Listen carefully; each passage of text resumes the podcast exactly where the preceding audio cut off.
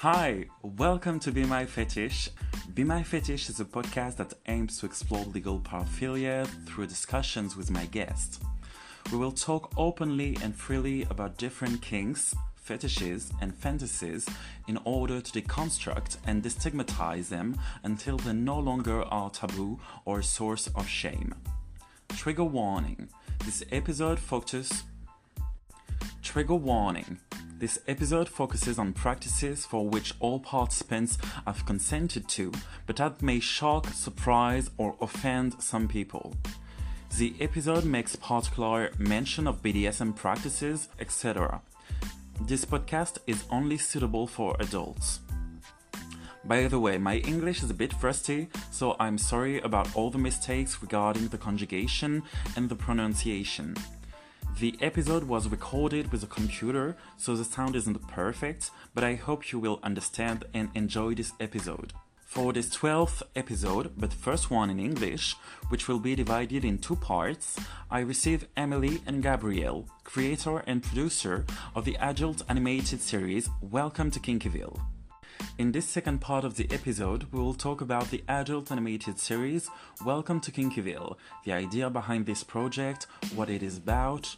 We'll also talk about social norms, representation of kinks in society, in movies and TV shows, as well as sex work and some of the struggles of sex workers. So, you are the creators of an adult animated series about kinks. Can you tell us more about this project?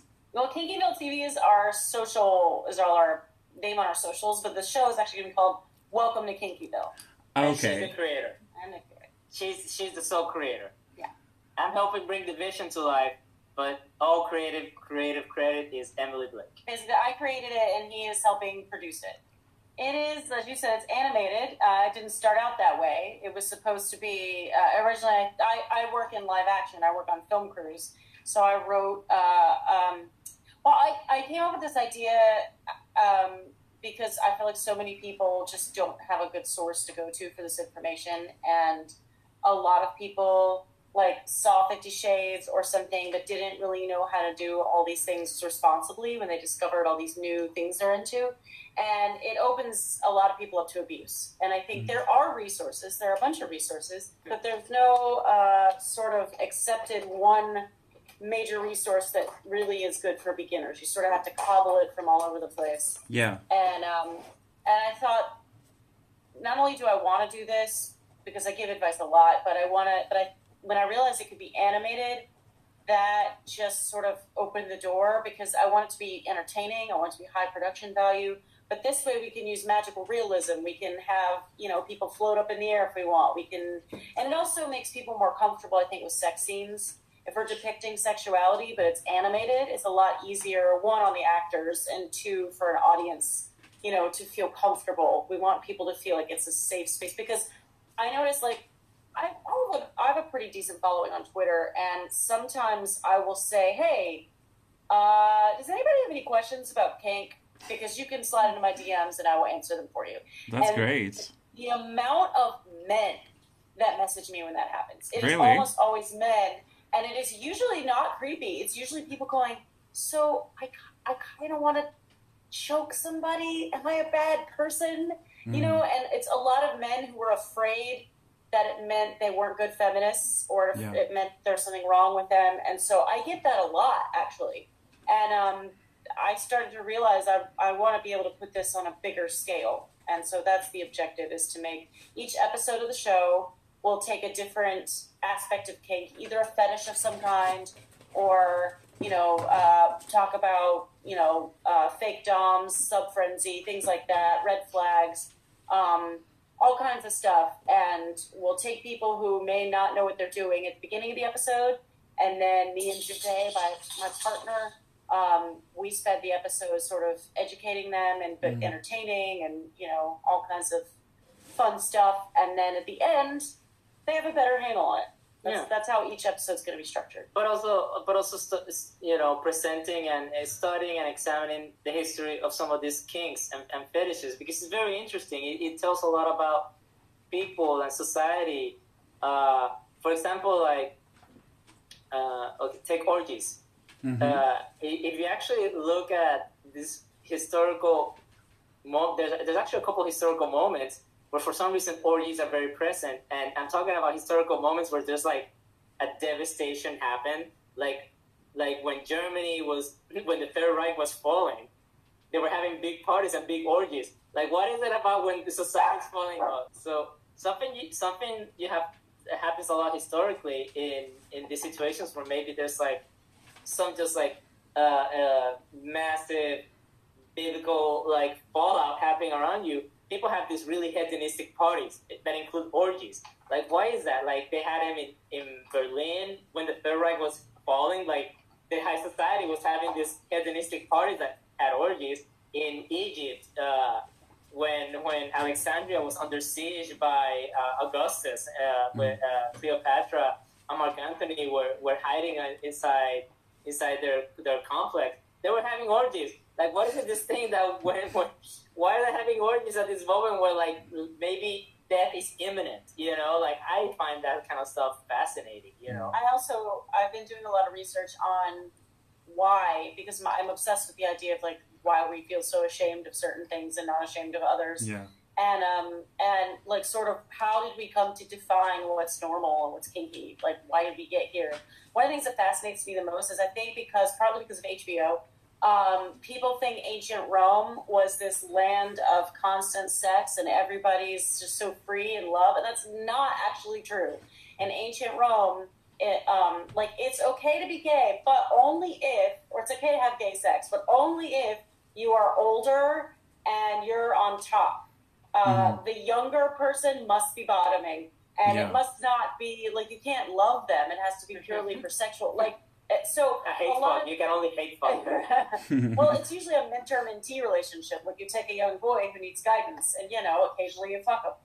Uh, it's it's sort of Where was that scene in Star Wars? right. oh god. Oh god. Okay. So that, but that's uh, you know, and I've learned a lot about you know, fellatio is actually considered, and cunnilingus were actually considered very dirty Yeah. um, by the ancient Romans. So we think all these things, we think there's all these liberal things. But that's the other thing now is like ancient Romans thought oral sex was dirty, and yet we think of oral sex as it's not a kink. It's just something everyone does, really, or everyone should. Maybe not DJ Khaled, um, but everyone does it, and and it it used to be this bad thing that people thought was gross, and so I think that's what's interesting too about kinks is like we sort of arbitrarily decided what was and was not okay, and we're still deciding that. It changes all the time. Well, it's funny when you watch media, a lot of the depiction of, of media and kink. How it, it's funny how sex, on, on the one hand, yeah, American American media is repressed, but it's funny also like over the years, you see depictions of even the hint at kink Mhm. happening more. Like like I don't remember. 15 like now you see movies where they'll make a joke like oh actually you know you gotta choke her like I actually like a little bit of choking or and, and I don't remember those jokes in the in the nineties while I was growing up and watching movies. I don't remember those jokes happening in movies or, or in those Mm, teen comedies or whatnot. Where where a girl would one of my favorite jokes was actually in this movie, The Internship, Mhm. and the girl, the female, she was like, "Oh, there's this costume party," and I'm gonna go dress as Leia, of course, with the chain around my neck, not too tight. But tight enough to keep things interesting, and, and those type of, and that's an example of like those subtly kinky wink jokes Mm. like I don't remember them being happening so much when I was growing up. And, and there was a lot of like sex jokes, and you know, you have the American pies and and whatnot, but not like the acknowledgement of, of kink, you know, or or Broad City where where there was this very famous pegging joke, you know, like this kind this kind of jokes weren't being made in the nineties in, in SNL, I think. I think people, yeah, people used to make jokes out of kink, and they still do. But like one of my favorite things is if I'm on like a Facebook group or something, and somebody who's a friend of a friend or whatever makes a joke about, uh-huh, oh, fucked in the ass or whatever, I will go in and be like, oh yeah, do you need some tips on how to do anal? So here's where you start, and they're like, I was just joking, and I'll be like, I wasn't because it's not a joke. Yeah. Like this is a serious, this is a thing people are Yeah. into, and they, they act, like people will make these like, oh, like a, some, something the other day that I was working on. Someone made a joke about a guy showing up in heels, and I was just like, yeah, like a, a cross dresser. Do you want some resources on cross dressing, or or you know, sometimes it's not cross dressing. Sometimes it might be gender fluidity. Uh, I can talk about it, and people will go, but but but but. I'm like, yeah, these are actual real things that people experience. They're not just jokes. Yeah. I mean, I'm all for people making making jokes. I have a sense I- of humor, Yeah. so I'm told. Um, but And, and we definitely want to have fun with the Yeah. kink song. Like we're very much Mm. game to, to have fun with the kink yeah, in the show. but also too. like part of the reason we feel all this shame is Yeah. because we treat it like it's a joke. Like it's silly that someone would want to dress up like a woman, or it's silly that someone would want to lick ass. You know what? If everybody's into it, that's the thing. Is we need to be like, it's okay. I can make jokes about it, but also while respecting that this is a real thing. And Oh, Exactly. I remember I remember when that show HBO show Girls, they show a cunnilingus scene.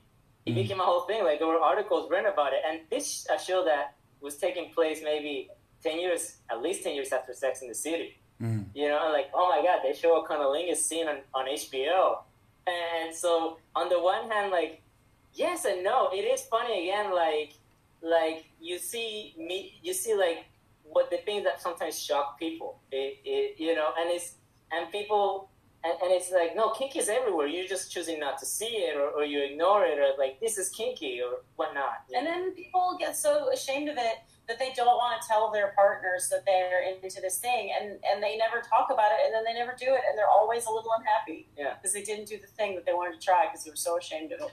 That's, And- that's our mission for the show is to like get education, but also get people to like stop feeling shame and Yeah. be, become accepting of you know maybe not your kink, but someone else's. If someone comes to you and says, "Hey, I'm I'm really like being a furry," then you can point them to our episode about furries, like, "This is what this means." This Yeah. one's for you.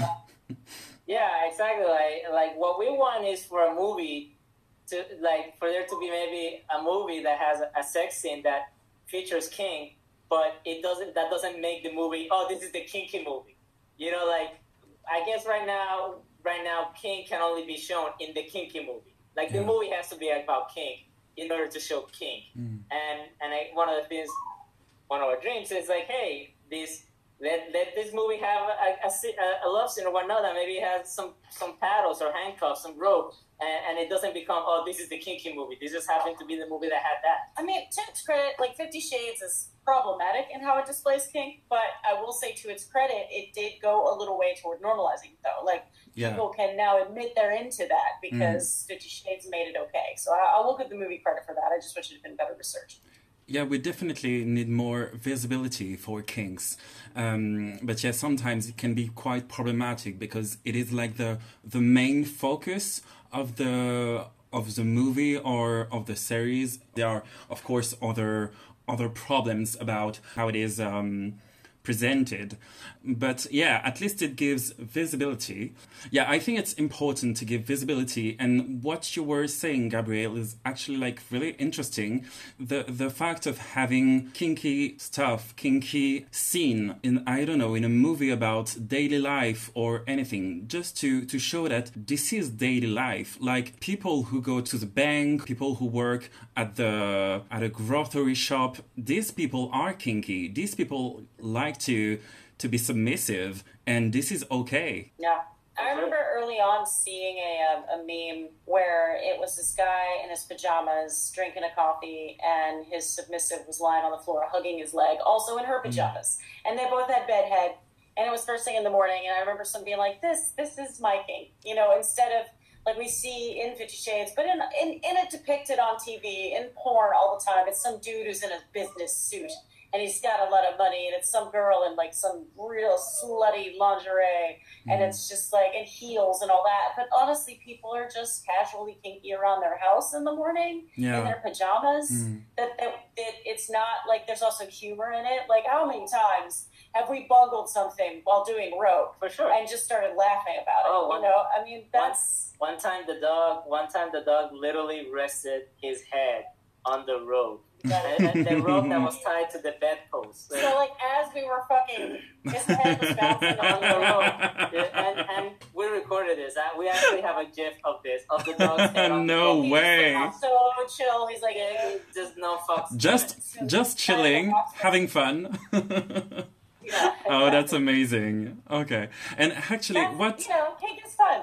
Yeah, yeah. I mean, for me, the most important thing is pleasure, just pleasure and consent, and have fun. That's that's just the most important. So I'm wondering, what do you actually think about um, representation of kinks in our society nowadays? Like you mentioned, cinema, porn.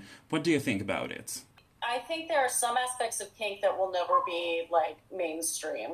Um, but I think there are some that we could absolutely normalize. Like we were talking about cross dressing earlier. I mean, cross dressing is is something that a lot of men are really afraid to go out and and in their girl clothes, especially in certain places. Like I feel like in Hollywood, it's a little more acceptable. But if you're a cross dresser or if you're gender fluid or anything like that in a small town America, you know, you just can't. And I think those are things that we need to see more of, more depicted. Like, I'd love it if we just had shows where just sometimes one of our male characters would just wear a dress to work and it's not a thing. Nobody gives a shit. Um, or, you know, we could have depictions of some of those things. You're never going to see poop normalized. You know, Yeah. that's not a thing that's going to happen. Um, Probably. But you have, but you do see jokes. You do see jokes about water sports, like. yeah. Yeah. Like again, like the last, the second Kingsman movie had a water sport joke, you know, and, and that's what I mean. Like, like oh my god, look, this was a this was a Hollywood like action movie, and they had a joke about water sports in it. Like I don't remember that in the, in the nineties. I think uh, to to Emily's point, there's certainly shows and and creators who are putting kink on screen. Uh, Quite well, like the, the the the show Vida in Starz Mm. feature a lot of and it was a very sexually charged show. Uh, like it, it- sexuality was a big part of the show, but not every sex scene was about kink. But a lot of scenes featured kink, and and they The just Witcher had a really good orgy scene. the Witcher, the Witcher, the Witcher's kinky. I mean, if you got people in leathers and ironclads and whatnot. It, it kind of automatically becomes kinky. Uh, Transparent was also a show that featured. Uh, it's a show whose legacy has been, of course, now Okay. modeled a little bit. Mhm. Bonding, bonding tried. But, but Yeah. Season two was better than season one, but they really they they they did a pretty decent job depicting different kinds of. I, I understand. I I understand. Listen, s- visi- visibility. Some even when it's not great, some visibility is better than none. I Mhm. understand why people have problems with Netflix's bonding. Mhm. Uh, the way I the way I liken it is my wife's an attorney. Mhm. I, I saw bonding. I don't think bonding is an offensive show No. the way Fifty Shades was. I, I wasn't offended by it the way I was offended by Fifty Shades. But I think a lot of Kinksters are annoyed at bonding the way my wife is annoyed at a lot of lawyer shows. Like she, my wife cannot, she's an attorney. She cannot watch shows about attorneys. Like it's not really like that. Why would you say that it's not actually matching reality? I think with bonding, I I think because bonding In, in case you don't know what this is, Bonding is a show on Netflix where it's uh, a professional dom, and she's got an assistant, and it's basically them doing kink together. they're, they're, they're trying to do sex work, and and the show sometimes show them doing sex work badly. And I, and I think particularly the first season doesn't actually acknowledge that she's doing it But the second Mm. season does. And the, and I think that's what the second season they kind of corrected. Like they actually Mm. like the, the pro, this pro dom sex worker, the mentor scolds her about what she was doing wrong. And I think a lot of kinksters and, and sex workers were maybe annoyed by the first season that that you know this is not right. This is not how it Mm. should be. And maybe because the show never actually in that first season acknowledges, yeah, this is not like the show not, never never has another character kind of say, yeah, this is actually wrong. You know. Yeah. Uh, and and I- that's one of the things I think they try to address in the second season. Okay. lot. And what do you think about the fact that um, the main actress is professional? It's not like showing someone daily life and they are dominant and they are, you know, working at a grocery shop, like I said earlier. In this show, her job is to be a dom and to to do like different type of kinks all day. Um, I mean, the show is presenting someone who is working in this field, but are there a lot of people, are there a lot of kinksters who are actually working on a professional level in this field? Yeah, sex work is work. Sex, Um, yeah. We're very pro sex worker here. Yeah, yeah, Uh, and I- completely. But I mean, are there a lot of, of kinksters who, who offer um, professional service? Yeah, we well, it depends on where you are. I think like in we're in Los Angeles, so there's three, maybe four dungeons where where there's sex workers. There's or- a, there's a handful. yeah, I didn't mind the fact that bonding was about a sex worker, and actually, I think I it's one of the things I liked about it because Hollywood, particularly, they only tend to show sex workers in period dramas. Yeah. or or and, and when they do, they're always really unhappy with their lives. Yeah. you know. But but but when they're the center character, and maybe that is not a condemnation, it's usually like Mm. harlots. Like that's a, that was those are courtesans, courtesans, you know, or a lot of westerns. Uh, like I was making a joke uh, the other day about Moulin Rouge. It's like, yeah, you Mhm. know, the Moulin Rouge, the, the the the love interest. She's a sex worker. She's a courtesan. She's she's a sex worker. Like Yeah. in love with a sex worker. It's like, oh, you're right. You know, but but and Hollywood is only really comfortable sometimes presenting sex workers in those type of scenarios where Yeah. you get to dress it up and it, it gets to be it gets to be this dre- this costume production. Or if it's a modern sex work story, she's so miserable and she's on all the drugs and she hates her life. And there are there is that aspect sometimes of sex work because there are women who are coerced, coerced into it. Mm. But a, a lot of sex workers really like their jobs. But we Exactly. hate this narrative that women are allowed to enjoy sex. The, Yeah. the dungeon the dungeon where we filmed the live action portion of the trailer for the crowdfund is what it, it, uh, no uh, the the trailer Uh, the trailer Oh. uh, dungeon is Dungeon East, yeah. is owned by a sex worker, and this is a this is a professional dungeon that is used by a lot of like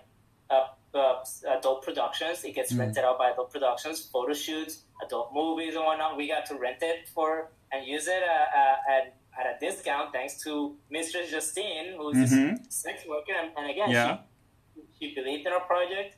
Uh, and this is and Mrs. Justine is somebody that I admire a lot, and she's also an educator. A lot of sex workers are also part-time educators. Andrea Mhm. Shakti, who participated in our trailer, she's a sex worker. She's also a sex educator, and and and I- I love the I actually and also uh, and Christopher, Mr. Christopher from What's the Safe Word. He's also a sex worker, but he's also a sex educator on, on What's the Safe Word on, on his platform. Uh, and I actually really love that a lot of sex workers are also uh, sex educators because it's almost like, well, they know what they're talking about, you know, like they, Yeah. they're living the life, you Mhm. know. But it's also you see people all the time in, in some of polyamory groups specifically, but in, in a lot of groups it will be like, Hey, I kinda wanna try doing this thing. I don't know where to find a Dom and it's like Mm. hire a pro. Yeah. Because a lot of times they'll be like, I don't know, I want to try this thing with my partner, but I'm worried about t- drama, I'm worried about jealousy, I'm worried about this, worried about that. And it's like, yeah, hire a professional, and you don't have any of that to worry about. Just pay someone to do the thing that you want them to do, and you'll have that experience, and then they'll leave you, and it won't, you know, it's. But people are like, oh, sex work. I'm hiring a sex worker. Uh, Yeah. like, why? And- and Yeah. It's service. Sex work is still very stigmatized. Mm-hmm. Yeah, you know, uh, and, and again, that's something else I liked about bonding, like that they show you this sex worker, like it's just, she's not a streetwalker, you know, like like she's just an entrepreneur, you know, Mhm. she's she's a freelance agent, you know, which a lot of sex workers are. Oh, and and sex workers, it's no picnic. They the financial hurdles they have to take to secure Mm. their their earnings, it, it- and I'm only slightly slightly familiar with it from the podcast that I heard and the, the articles that I read about it. But the way they, they have they have to like list their finances and whatnot, it's it's a whole hurdle, and it sucks that they they sometimes you know they sometimes have to go through such efforts to to legitimately make this money. And that's definitely the kind of thing that we want to talk about on the show. Like, I want to do an episode about pro doms, how to find them, what's that like, you know, and maybe bring on somebody to to do a role. the history of sex work you know like like how what, when did sex, work, sex workers become like this enemy for for political causes and whatnot you know Mm. Yeah, I completely, Bull- the whole Red I scandal. completely agree with you. There are a lot of uh, of struggle when you're being uh, when you're a sex worker, and we don't give them enough credit for for what they what they're doing, how much effort, like you said, they're they are putting to just earn their life.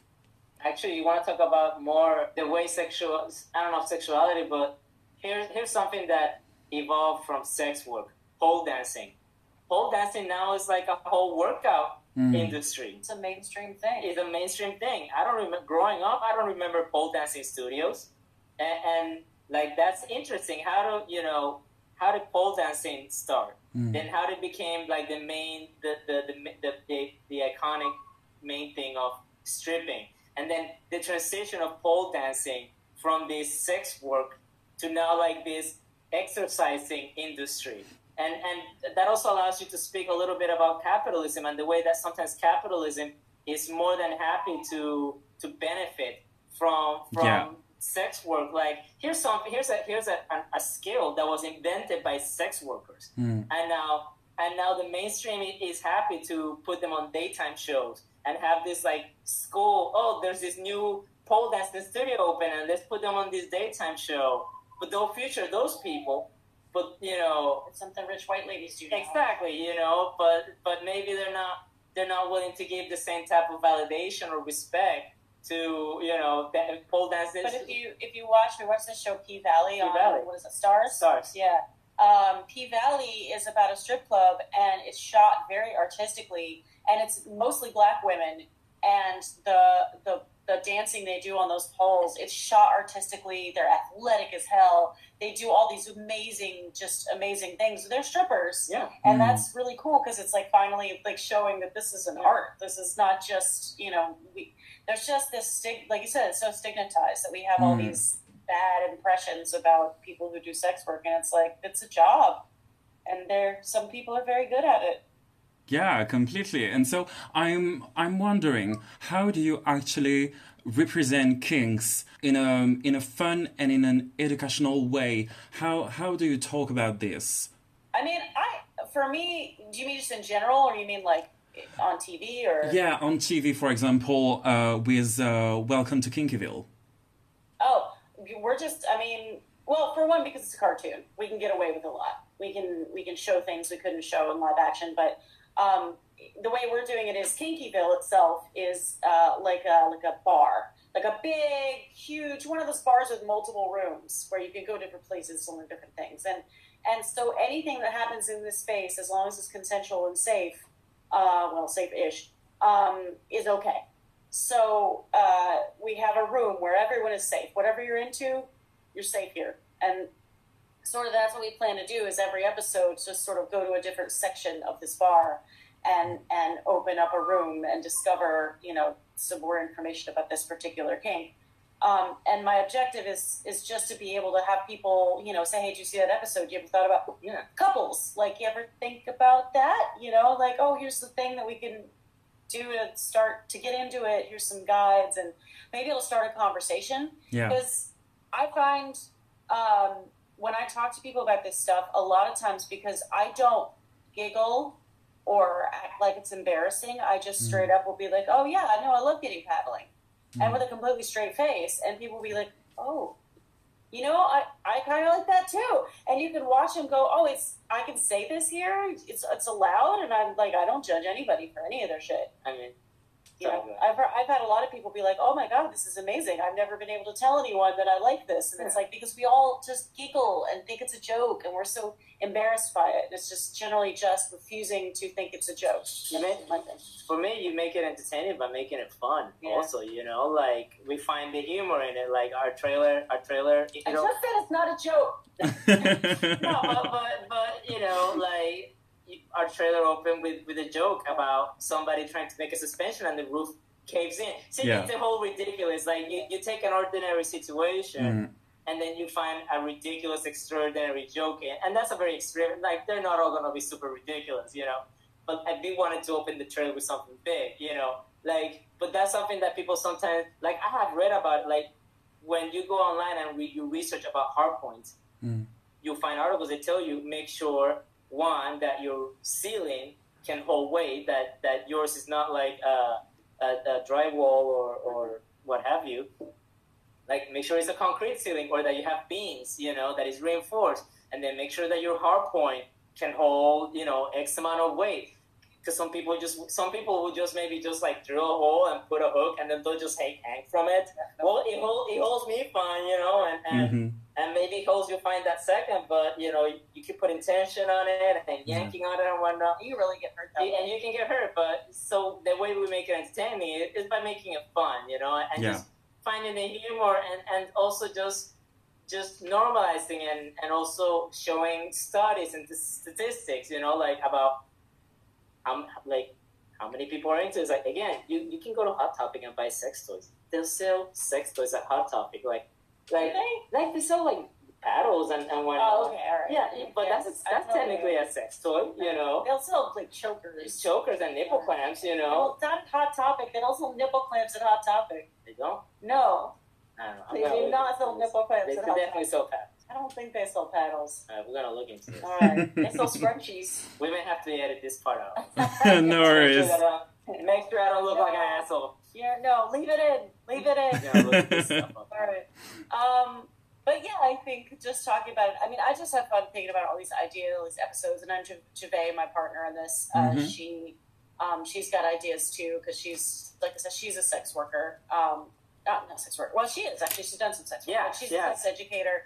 Um, and she's very open as well, and Mm. we make such a good team. And I can't wait to talk about all these things. I can't wait to like be like, oh yeah, and, and research them and be like, guess Mhm. what? But make it in a fun way, in a cartoon, and just uh, try to be as entertaining as possible. Because I basically my objective as we're going along is to make this a safe space for people who are really nervous about talking about these things. Yeah. And you see people like, well, I'm into it, but I'm, I'm just scared to ask anybody. Like I said, I get it, my DMs full all the time of people who are like, oh, I can ask you these questions because people are so afraid to ask. And I'm the one who's not. I'm the one who's like, hello, this is who I am. I'm out here, so you can ask me because I'm not afraid to talk about it. Yeah. Um, and that's our show is two people who are just sort of like, okay, you want to do this thing? Let's talk about it. And people are like, well, we're allowed to talk about it, you know, and that's all our, our whole thing is, Yeah. yeah, not only are you allowed to talk about it, but we're going to give you some answers. Okay, I'm gonna backtrack here a second. It's not hot topic. It's Okay. one of those hot topic type of stores. Okay. But Walmart also sells sex toys. Walgreens sells sex toys. Like you know. Really? When did that? Oh yeah, Walmart actually no. Walmart l- legit sells sex toys. It And feels like they sell guns. Wow, They I didn't know that. Yeah, like, but at that, that, at what point did that happen? Like, that must have happened at some point. When did Walgreens start carrying vibrators? You know, like, like at one point they're like, hey, people want to buy this. There's a market for it. We should start selling vibrators. You know, Mhm. and Walmart like legit will sell butt plugs. You know, like, sell butt plugs? yeah. you didn't know that, Emily? Oh. and so, what what impact do you hope your show will have? I mean, I really hope, honestly, I just want to get it made. Um, but impact, you know, right now I'd love to just make it. Um, if it impacts people, great.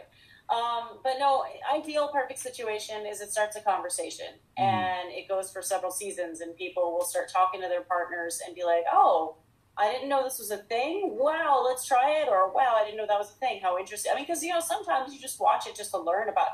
Like, there's some fetishes we're gonna learn about through the show that I know I'm not into, but I, I'm so curious as to why people are you know, and and what is the appeal of them, or, or what is the best way to do them? You know, I'm gonna be like Mike Rowe with the job, the show about dirty job, dirty jobs. Okay. you run around and learn about everybody's job, but I'm gonna learn about everybody's kink, and then talk about it. And um, but yeah, objectively, I I just want people to start a conversation, and I want people to stop feeling ashamed. Just yeah normalize it and move the conversation to the mainstream you know? Mm-hmm. Like like again just to put it like there's so many podcasts there's so many youtube channels.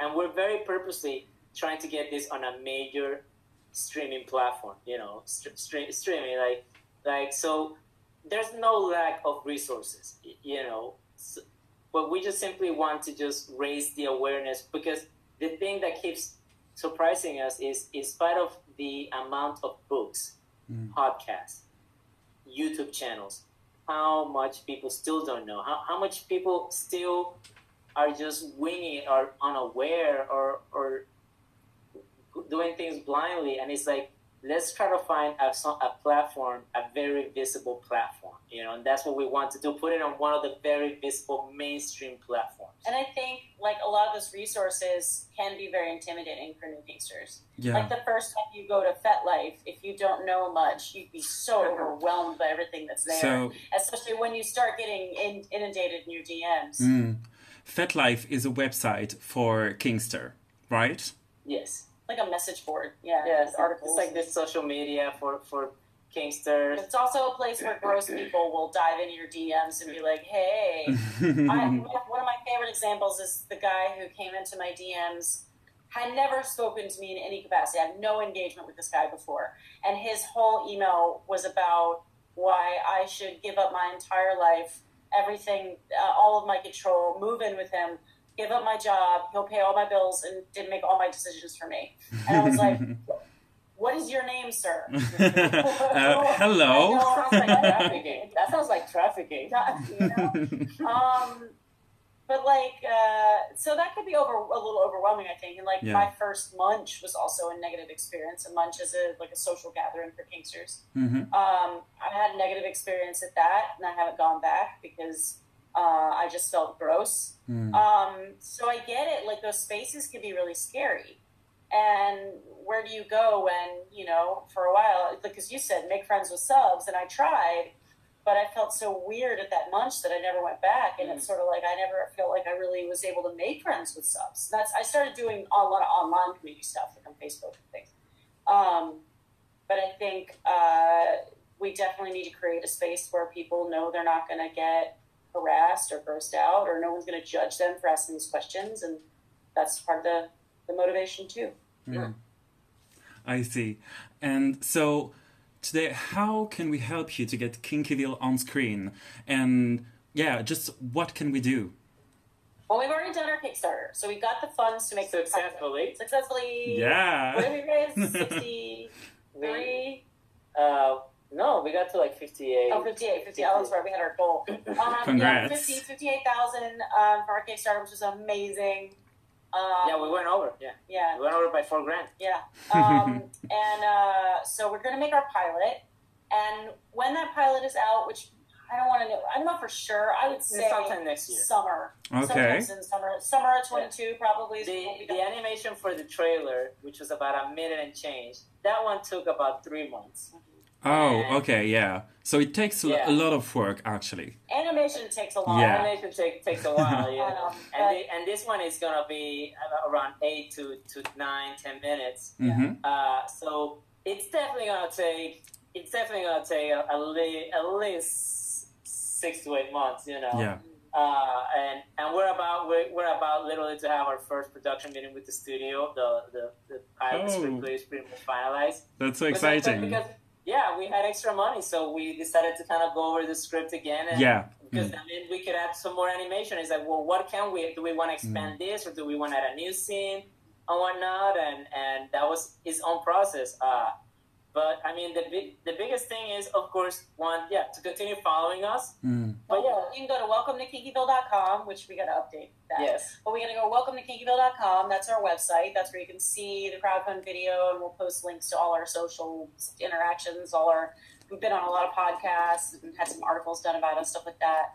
Um, and then follow us at Kinkyville TV on Twitter, uh, Facebook, and Instagram and felt like and FetLife. Um, and we'll post. And then when it, I mean, this is a, pretty much a ways away, but when the pilot drops, we're gonna we're gonna do an early release for all our backers, and then we're gonna drop it to the public shortly after that. Okay. And that's when the numbers help a lot. Yeah. Like Yeah. if we and we'll be really publicizing it when it happens, but um, if we go because we're the next step is to go to a network to Netflix, to Amazon Prime, to Hulu, to. Yeah. HBO Max. That would be and- and get amazing. them, which we can do. Uh, we're going to get those meetings and we're going to present it to them. And if we go on our YouTube page and we can show like two million views or whatever, I don't know, then then like that goes a long way. Then Yeah. we can be like, look at all the positive feedback. Look how many people want to see this. You know, Mm. so just just with the two of us advertising it, you know, like just Yeah. the two of us hitting the pavement, you know. And like imagine if if if, if we had a major studio machine helping us advertise and, Yeah. and reach a longer audience. And, and yeah, like stay tuned, you know. Uh, Mhm. Like we're, we'll be putting out updates sporadically. We're getting back to work now, and and yeah, and we'll keep updating people and hyping up the work. And when the time comes, just see it, share it. best case scenario, people watch it, they start talking about it, it goes viral, It's hashtagged all over Twitter. Yeah. Yeah. You Taylor, gotta it. Taylor Swift retweet, Yeah. retweeted it. Let let's make the world kinky. Yeah, exactly. exactly. Great tagline. okay, well, thank you so much uh, for being here today and for talking about your kinks, for talking about role play, impact play, and talking especially about this amazing project. I am so thrilled and excited about it and i'm really looking forward to to see how it goes um, so really a big thank you for for that Thank you. Thank you. This was lovely. um, do you mind um, ending with uh, your um, I don't know with your um, catch catchphrase? Um, you know, like "Welcome to Kinkyville." Leave a shame at the door. I just love Yeah. it. I love it, and uh, it's just it's just amazing. And I think it's um, it's actually so relevant. Sometimes some people, when they get uh, into kinks, we said it earlier people feel ashamed people feel guilty and this is a message we want to send. You want to discover kinks, you're a kinkster, and that's completely fine. Just come like the door is open and we'll just have fun. One of the one of the more common things that happens to me in the scene, meeting to pe- meeting people, it'll be that sometimes I'll run into somebody that I haven't seen like in a year or so, it, and it'll be like, "Oh, hey, you and I we've met each other before, yeah, yeah." Like, I got really like I just I was in denial and I left and I closed my FetLife account or, or I like Mm. I got rid of all my toys or or I started dating a vanilla guy or a vanilla girl and, and they and they were like, "This is weird," and, and I just decided, "Yeah, you're weird," and then and then time will pass, and sometimes the, re- maybe those relationships work or don't work, but I it, ha- it, it's very common. I'll run into people who leave the scene or, or stop practicing kink because either they're embarrassed or because somebody shamed them, made them feel bad or weird mm. about it, and then all of a sudden they're back again. And and the worst part is not the worst part necessarily, but but they come back hungrier. Like oh my god, like now I need this even more so because I didn't get to do it for this amount of time. Like I need this so badly, and and I know now for sure I want this, and I want this in my life, and and now and now I'm even more embarrassed that I denied it or Yeah. or what have you. And it's it's so common. It's it's it's, it's sad, and and you take you learn. It's you know what? It's everybody's journey. Everybody's journey is different. Some people take longer than others. We didn't come to kink into our thirties, and for me, it still is so trippy when I go to a party or a dungeon or a class Mhm. and I meet like a 20 year old Kinkster. Like, Mhm. oh my God, you're 20 years old. You have your whole life ahead of you. I, if I had known, like, you're at your prime. I wish, I wish I was, I wish I had become kinky at 20 when I was on, when I was on my prime. My Yeah. body, everything worked great, you know. I think that's one of the reasons it motivated me to do this, though, is that I came into it so late in life because I spent so much time denying Mm, this thing and, and feeling shame about these things and pushing them out of my head. Like, oh, I can't like that. I'm a feminist. Um, and I think that uh, I see these 20 year old Kinksters, and it's like good for you for knowing, but you also don't have the relationship experience to Oh, yeah. recognize red flags or walk away from abusive situations. So it's like, let, let, let mama tell you. Like, let me, you know, this mature woman who's been through some shit and only just realized like what she should have been doing all along, but like open up a whole new world. You know, I I, I want to try to like try to guide younger or not even younger because it could be like a you know sixty year old lady Yeah. who's just like oh I've just discovered this thing yeah. you know. But uh, that I think is a lot of it is realizing I was older and so I was starting to give all these advice. This advice, even though I wasn't as experienced as a kinkster, I had a lot more relationship experience than a lot of people who were confused about what to do. So yeah, you wanna, you wanna go ahead and, you wanna do it together or do you wanna do it? Uh, sure, whatever. You wanna do it together? Yeah. All right, here we Alright, go. Are we ready? We're doing this? All right. We're yeah, let's go. Three, two, one. Welcome to Kinkyville. Leave your shame at the door. love it. I just love it.